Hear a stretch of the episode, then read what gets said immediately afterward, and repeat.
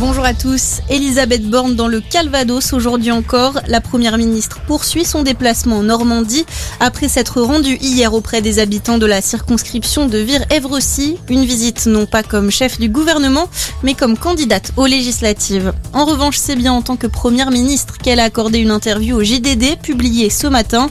Elisabeth Borne défend notamment la réforme des retraites. Elle promet de ne pas mentir aux Français, contrairement à ceux qui ne disent pas la vérité en voulant faire croire qu'elle n'est pas indispensable.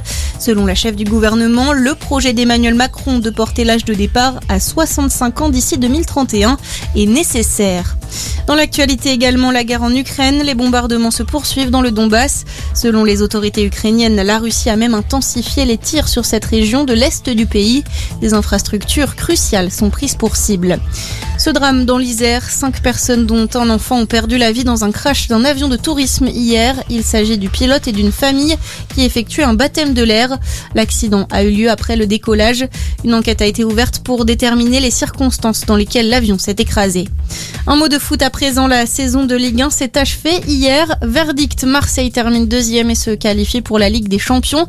Après sa victoire 4-0 face à Strasbourg, Monaco prend la direction des tours préliminaires après son nul face à Lens de Metz et Bordeaux sont relégués en Ligue 2. Belle soirée en revanche pour le champion. Le PSG victorieux hier soir face à Metz 5 à 0. Kylian Mbappé inscrit un triplé, le moyen pour lui de célébrer sa prolongation de contrat avec le club de la capitale. Longtemps annoncé partant pour le Real Madrid, Kylian Mbappé a finalement annoncé qu'il restait à Paris jusqu'en 2025.